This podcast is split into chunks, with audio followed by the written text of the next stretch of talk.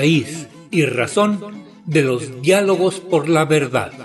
Segunda parte. La Comisión de la Verdad y su mecanismo de esclarecimiento histórico por medio de sus comisionados ha propiciado la realización de las sesiones testimoniales sobre los hechos de la guerra sucia, principiando en el estado de Guerrero. En estos diálogos por la verdad, iniciando con las sesiones en Chilpancingo, capital del estado, el 9 de diciembre, están saliendo a la luz hechos de violaciones que necesitan ser atendidas y reparadas para evitar que se sigan repitiendo en nuestro país.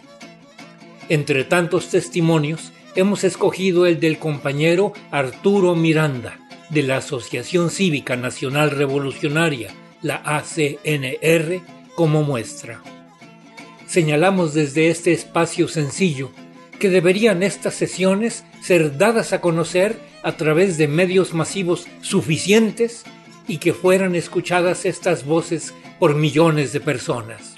La construcción de la memoria histórica es un acto colectivo, no personal. Damos paso al testimonio, escuchamos la voz de Arturo Miranda.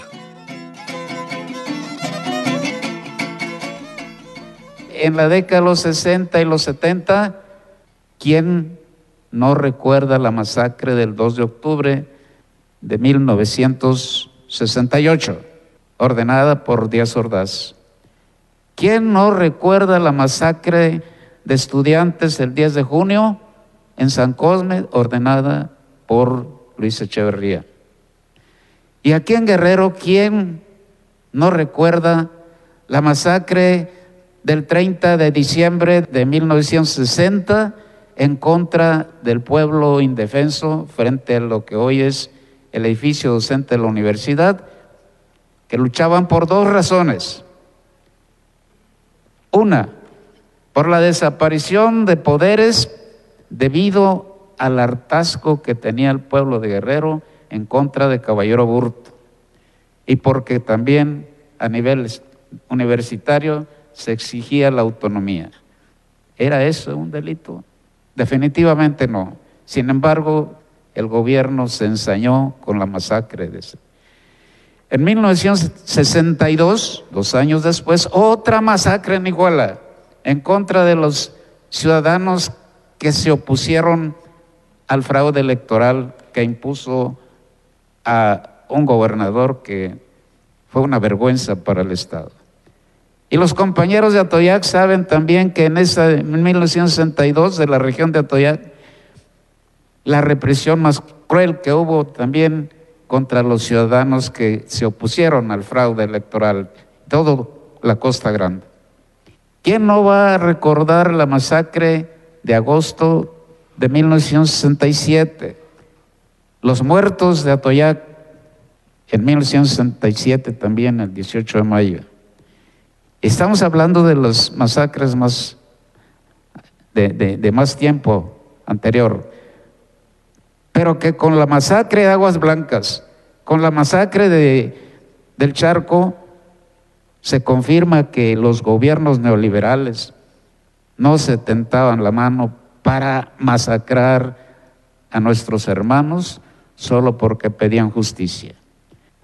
Señalo esto en mi documento porque entonces, ¿quiénes fueron los responsables de la violencia? en las décadas 60, 70 y 80. ¿Las víctimas o los victimarios? Creo que estaremos de acuerdo que el pueblo exigía justicia y no estaba en la ruta de la violencia. Sus demandas eran por la vía legal y sin embargo fueron masacrados. Yo recuerdo en, el, la masacre del 1960 aquí en Chilpancingo, cuando Lucio y Genaro estuvieron juntos en el Panteón Municipal dándole el adiós a los caídos. Y ahí fue cuando Genaro en su intervención dijo, si a pesar de todo no se nos hace justicia, compañeros, es tiempo de empezar a luchar de otra manera. Nos van a tener que aguantar con la misma respuesta armada que ustedes nos han masacrado. Entonces lo que pasó después con la conformación de las guerrillas no fue porque los compañeros tomaran ese camino y nos incitaran a participar porque ellos no tuvieran otra cosa que hacer, sino porque estaban convencidos de que frente a tanta violencia no quedaba otro recurso que la fuerza revolucionaria organizada para darles con las mismas armas que ellos nos masacraban.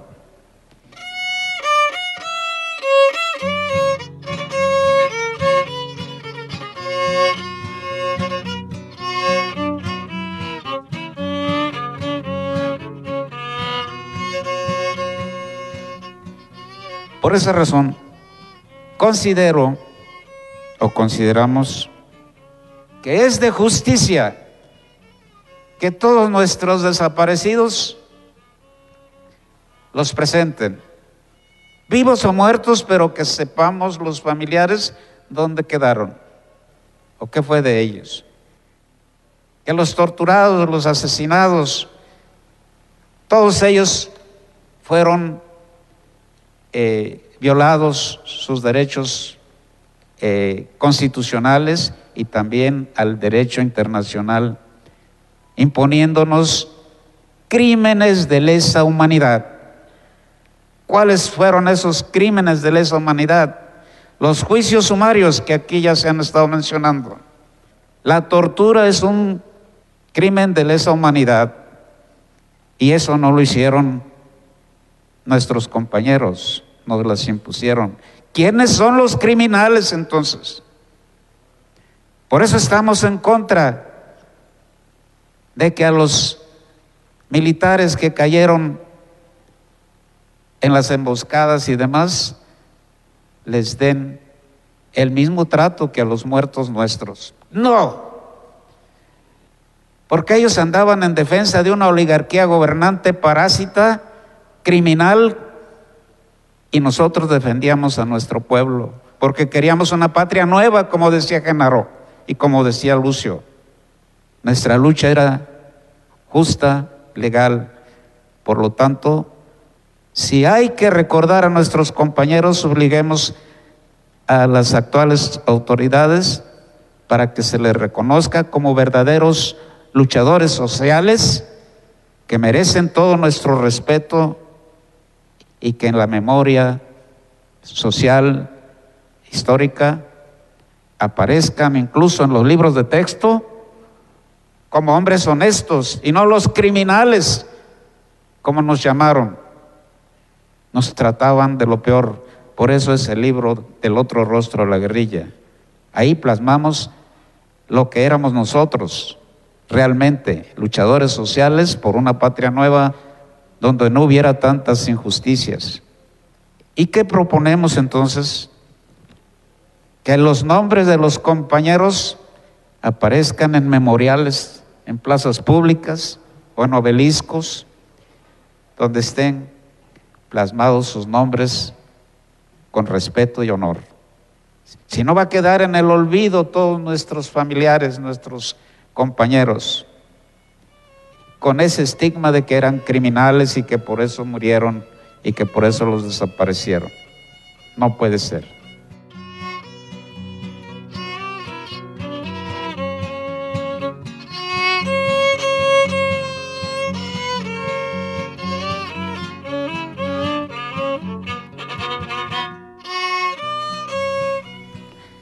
Hace dos días, tres, estuve en la Ciudad de México en la Cámara de Diputados. Aquí estoy viendo una compañera que también estaba, estaba allí.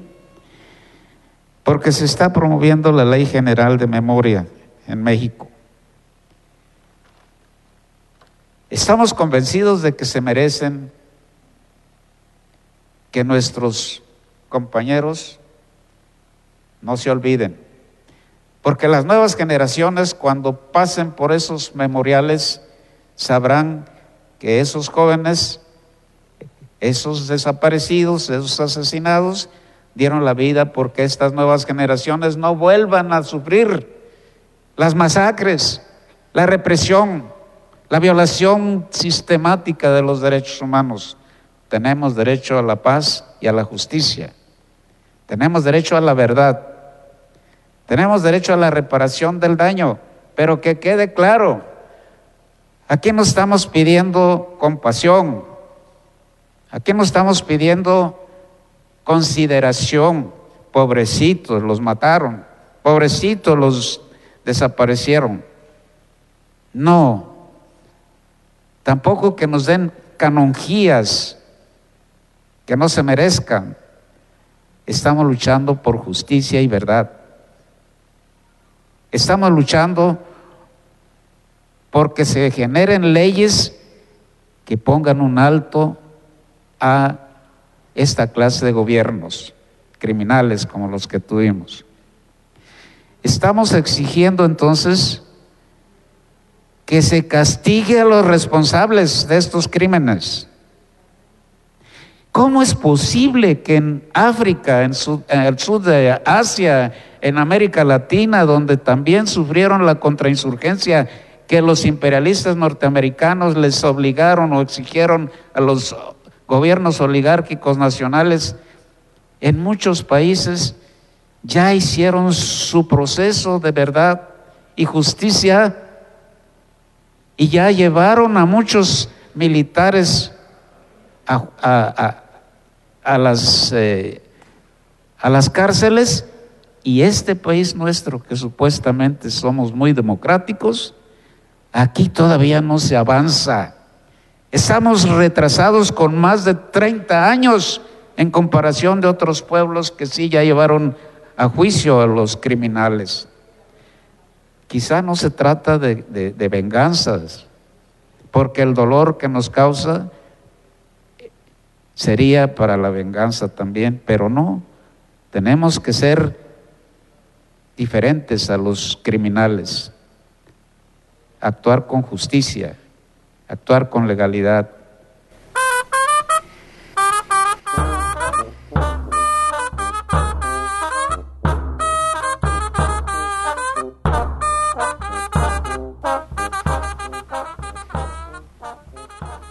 justicia significa también eh, reivindicar aquellos niños jóvenes que perdieron a sus padres.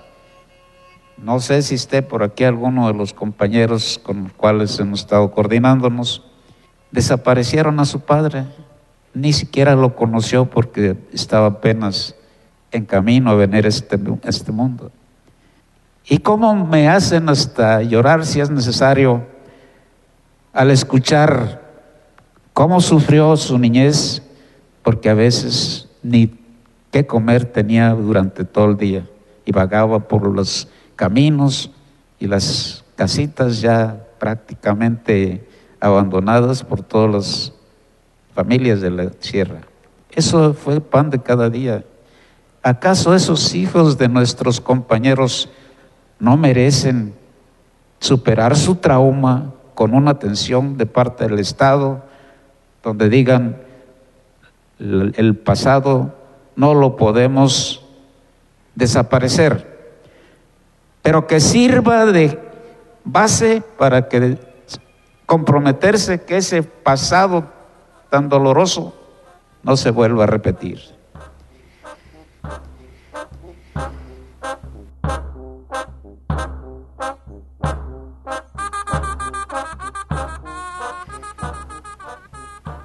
Insisto, que nadie se sienta avergonzado de haber colaborado con la guerrilla, porque lo hicieron de corazón, porque compartieron nuestros principios de cambio y de transformación. Quiero terminar mi intervención señalando mi admiración por el presidente de la República, no porque ande buscando algún hueso. No necesito, tengo mi, mi trabajo como maestro universitario sino porque reconozco que nosotros nos jugamos la vida por un cambio en este país por la vía armada. Y nuestro presidente fue capaz de llegar a, sacudir esta estructura de gobierno que aún no ha terminado por la vía pacífica. Nosotros no queríamos ir a las armas, nosotros éramos civiles, nosotros los que fuimos, somos maestros, nos ganábamos la vida con nuestro oficio y nuestros niños pacíficamente, pero nos obligaron a tomar las armas. Entonces, no fue por algún trauma psicológico ni por el afán de andar rifándose la vida, nos obligaron a eso. La historia nos llamó para jugar este papel y yo no me arrepiento, a pesar de las torturas y de los años que me pasé en la cárcel. Y si la historia se repitiera y volviera a mi juventud y veía y, y viera que otra vez el Estado le declara la guerra a su pueblo, a lo mejor, aunque sea de aguador, por ahí estaríamos participando porque nuestra aspiración es una patria nueva. Gracias.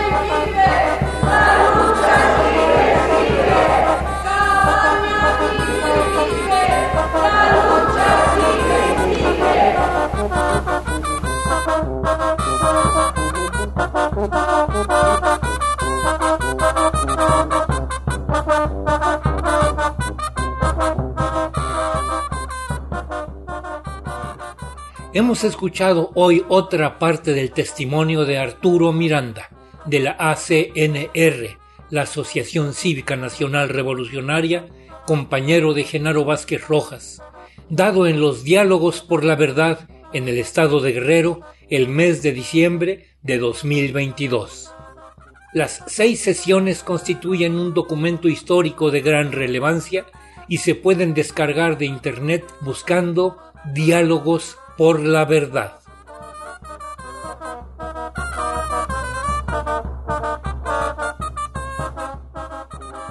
En la asistencia de producción, Analía Herrera Gobea. Raíz y Razón. Una serie a cargo de un servidor, Ricardo Montejano del Valle.